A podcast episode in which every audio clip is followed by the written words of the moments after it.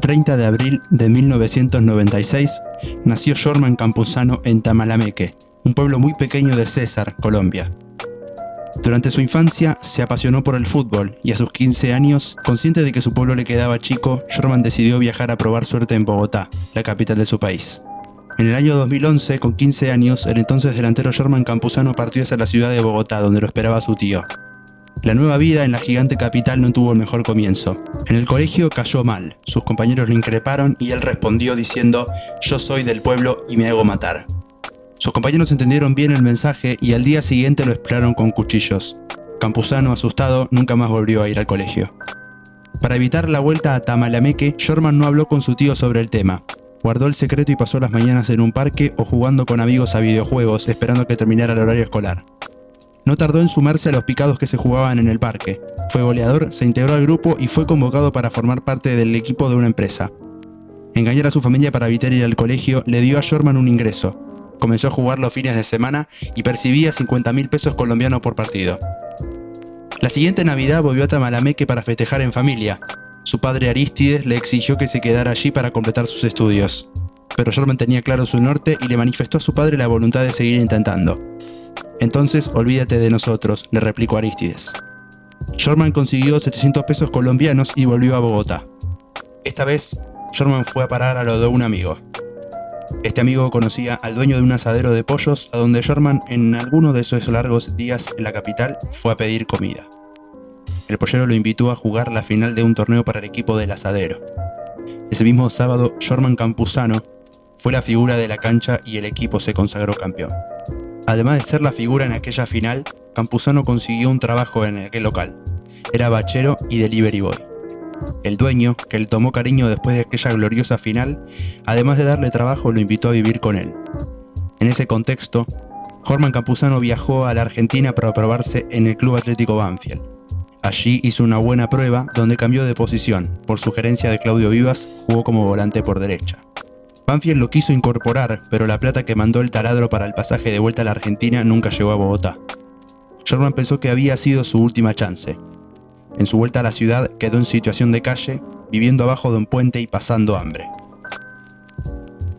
A sus 18 años, deambulando por las calles de Bogotá, vio en Facebook un anuncio que le llamó la atención. Deportivo Pereira, club colombiano, hacía pruebas de jugadores. Para quemar su última oportunidad, Shorman vendió su celular en 200 mil pesos colombianos y viajó a Pereira. En ese momento decidió volver a su pueblo y terminar el colegio si no quedaba seleccionado. En Pereira, Campuzano se probó junto a más de 500 jugadores. Al observar la abundancia de volantes por derecha y delanteros extremos, hizo un cambio rotundo en su posicionamiento en la cancha. Jugó como marcador central. Pasó cada una de las instancias y fue el único elegido por el DT Hernán Lisi para formar parte del plantel profesional. El entrenador le dio a Campuzano una opinión que cambió su vida. En usted veo un volante de marca. Para mí, trabajando, usted puede llegar lejos. Le dijo al Campuzano que había llegado como delantero, se probó como central y se iba como volante de marca. El jefe de seguridad de Deportivo Pereira, Rubén Darío Martín, trató a Shorman como a un hijo le consiguió una habitación al lado de la suya y le imprimió la disciplina que requería ser profesional.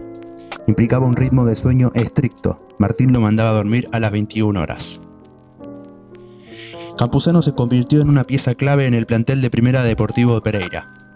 Es ley del fútbol que ante un gran nivel llegue las grandes ofertas. Por eso en el auge de su carrera, a Campuzano lo quiso Miguel Ángel Russo, que en su momento dirigía al Club Millonarios. Otro gigante colombiano le ganó de mano, Atlético Nacional cerró los tratos y se llevó al volante de Pereira. Aquel chico que mientras vivía en la calle vendió su celular para probarse en un club, Jorman Campuzano, era nuevo jugador de uno de los clubes más grandes de Colombia. Se comunicó a Tamalameque para hablar con su padre Aristides y contarle la noticia. Papi, usted que no creía en mí, cumplí su sueño. Mi hijo, mi sueño es que usted juegue en Nacional. Pues el viernes viajo para allá, Estoy en el equipo de su alma, el que tiene pintado en las paredes. Cumplí su sueño, hijo de puta. Junto con Capuzano llegó Jorge Almirón a Nacional. El DT le dio confianza y con ella vino la titularidad. Shorman rindió con creces y en un año difícil para Atlético Nacional fue uno de los puntos más altos por su salida clara y su entrega. El 24 de abril del año 2018, Campuzano recibió la noticia del fallecimiento de su padre adoptivo, aquel pollero de Bogotá que lo hizo figura en un torneo empresarial. Esa noche jugó un partido de Copa Libertadores para Nacional y fue la figura de lo que fue una goleada 4-1 frente al Bolívar. Sus compañeros desconocían la mala noticia que había recibido Shorman hasta que vieron cómo su compañero rompió en llanto en el vestuario luego del encuentro. Con estos obstáculos emocionales, Campuzano continuaba su ascenso meteórico.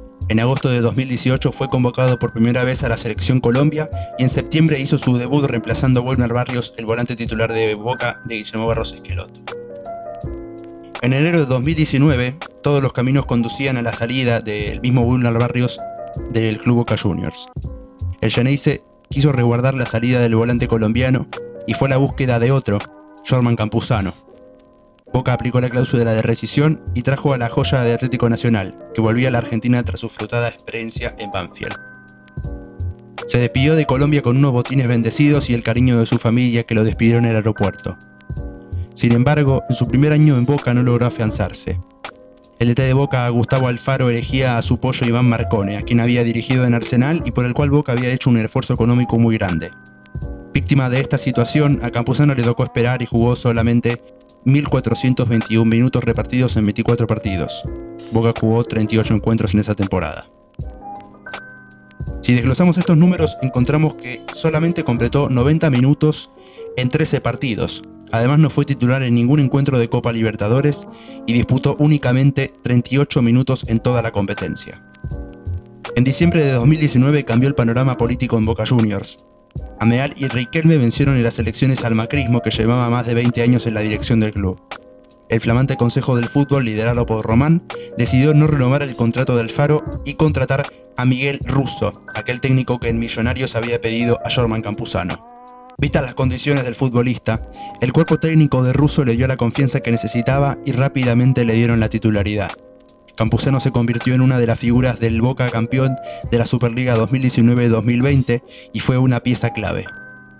Ese chico de Tamalameque, que vivió abajo de un puente, que tuvo que vender lo único que tenía para probarse en un club, que creyó en él cuando ni su padre lo hacía, ese chico que a la muerte de su padre adoptivo respondió siendo la figura en un partido de Copa Libertadores. Ese chico que ya no necesita vender su celular para jugar al fútbol, que ya no juega en el equipo de una empresa, ahora es figura de un gigante del continente. Ser campeón con Boca Juniors es un premio justo para Campuzano, pero a su carrera todavía le queda un largo recorrido.